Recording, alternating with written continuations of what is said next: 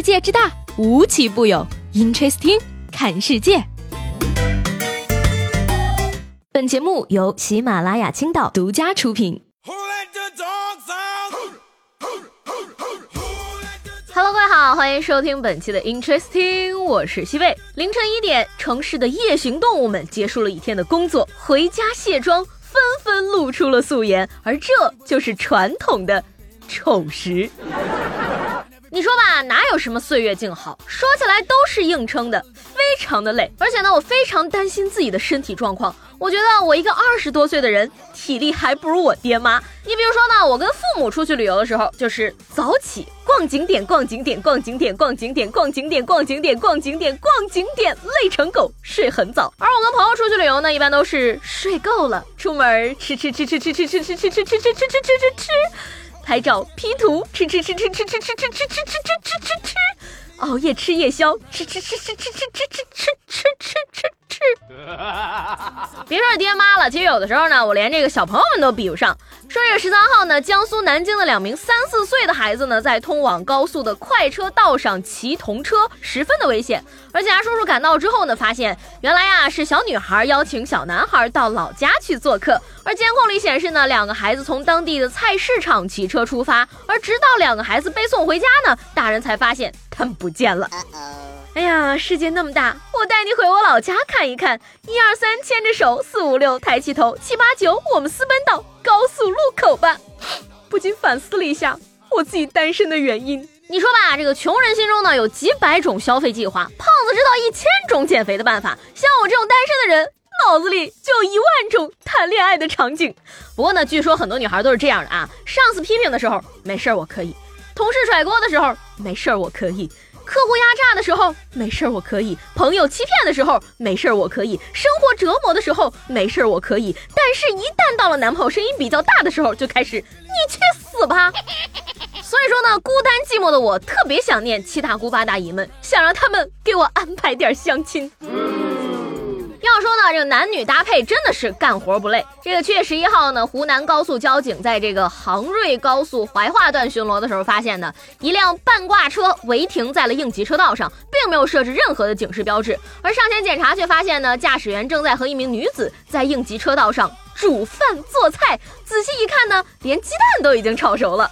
而交警呢也是对这个当时司机表示说啊，相信你老婆炒菜的技术一定不错，但是你不能在高速公路上展示啊。而经过进一步的调查呢，这个驾驶员的驾驶证也已经过期了。最后呢，他被处罚了七百块钱，驾驶证记了六分。这难道就是传说中的精致生活每一餐？七百块在高速上吃了一顿没到嘴里的饭。友情提示一下，高速公路的服务区停车有开水、厕所和有空调的休息厅，不仅不扣七百块，还是免费的。照着吃呢，夏天真的是最适合撸串喝扎啤的季节了。但是呢，我看了看自己日渐膨胀的肚皮，是时候减减肥了。而且我跟你们说啊，朋友们，千万不要提前一天买早餐，毕竟早餐的最终归宿都会是宵夜，没有一个面包能活到明天早上。同样是因为吃啊，这个七月十三号呢，山东的三名正在上夏令营的初中生，因为成天吃菜没有肉等等原因出逃高速公路，结果呢却走错了方向，在警察叔叔发现之后呢，将他们带走了。而在家长的安排下呢，三个人也是被夏令营老师重新领了回去。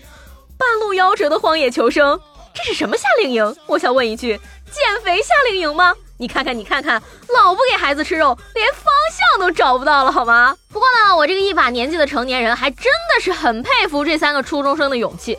成年人最大的叛逆呢，就是一次吃两份外卖，找借口不去健身房，以及收到老板的消息之后，故意过上十分钟才回复。年纪大了，即使是这样，我也觉得好刺激。七月十四号，在内蒙古的五原县，一位养猪专业户的家里，三头母猪同时生产，于是全家上阵。十一岁的儿子呢，在保育房一边写作业一边照顾一头猪的生产。而当晚呢，三只母猪一共生了四十多只小猪崽，光是儿子就接生了七只。据妈妈说呢，他从这个五岁开始就帮忙养猪，已经算是老手了。Amazing，小伙子，我看你骨骼清奇，以后一定能。诸事顺利，而且呢，我们一般都管这个接生的阿姨叫产婆。既然你是少年的话，不如就叫产少吧。夏天到了，很多人呢不知道是这个脑子被太阳给晒坏了，还是被高温给热蠢了，经常呢就分不清这个电视剧和现实。最近呢，山东警方呢通过线索了解，一辆这个车后窗贴有“破冰行动中大毒枭林耀东”字样的车主孙某呢是一个吸毒人员，而警察叔叔抓获他之后呢，还发现原来呢这位孙某的手机壁纸也是林耀东的照片，而在他的微信好友中呢，有一位头像也是剧中的另一个大毒枭林宗辉，而警察叔叔一查呢，这个好朋友竟然也涉毒，哎呀，这家伙还用上情侣头像了哈，这样算不算自首啊？你心里有东叔，东叔很高兴，但是你智商这么低，东叔不喜欢。不知道为什么呀，现在这个监狱好像成了低智商人群的聚集地。说在这个阿根廷的布宜诺斯艾利斯呢，有一间阿根廷最大的监狱，在那儿呢分为普通区和重犯区，关押的犯人呢超过七千个。而在最近的例行检查中呢，狱警发现有人在地上挖洞准备越狱，而经过调查呢，有七个人被逮捕了。结果呢，狱警钻进这个洞之后才发现，这个洞原来是从普通犯人区通向重犯区。钻过去之后呢，不仅有狱警，还有大狼狗。哎呀，真的是手动升舱哈！欢迎来到重犯区，你的命运又被改变了呢。方向感这么差，还是好好在监狱里待着吧。出去了，怕是连北都找不到。接下来这个大哥干的事儿呢，也很让人哭笑不得。七月九号呢，四川泸州的一个男子呢，停在路边的车被贴了罚单，在他去找警察叔叔理论的时候呢，被告知说这个路段有禁停标志，所以你不能停车。而男子呢，为了发泄心中的怨气，竟然冲到路边，把禁停杆掰倒在地。而目前呢，他也是被处以了治安处罚。哎呀，大哥呀，要我说呢，一般人还真的掰不动这杆子。你是假酒喝多了吗？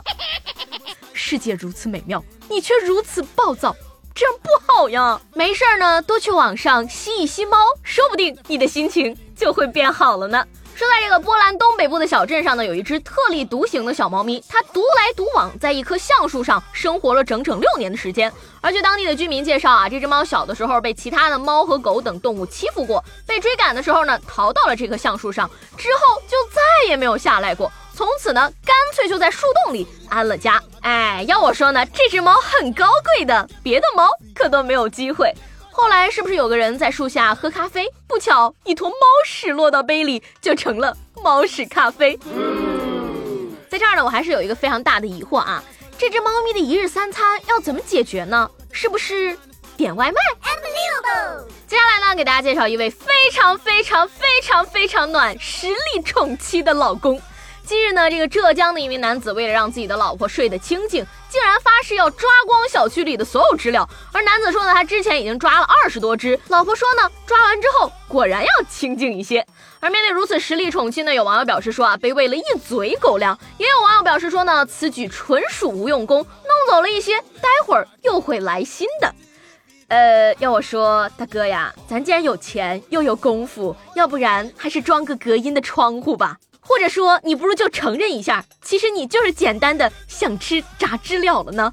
如果这样的话，我是爱蝉人士，你的行为严重破坏了生态平衡，危及蝉蝉的生存，我极力反对并谴责你的行为。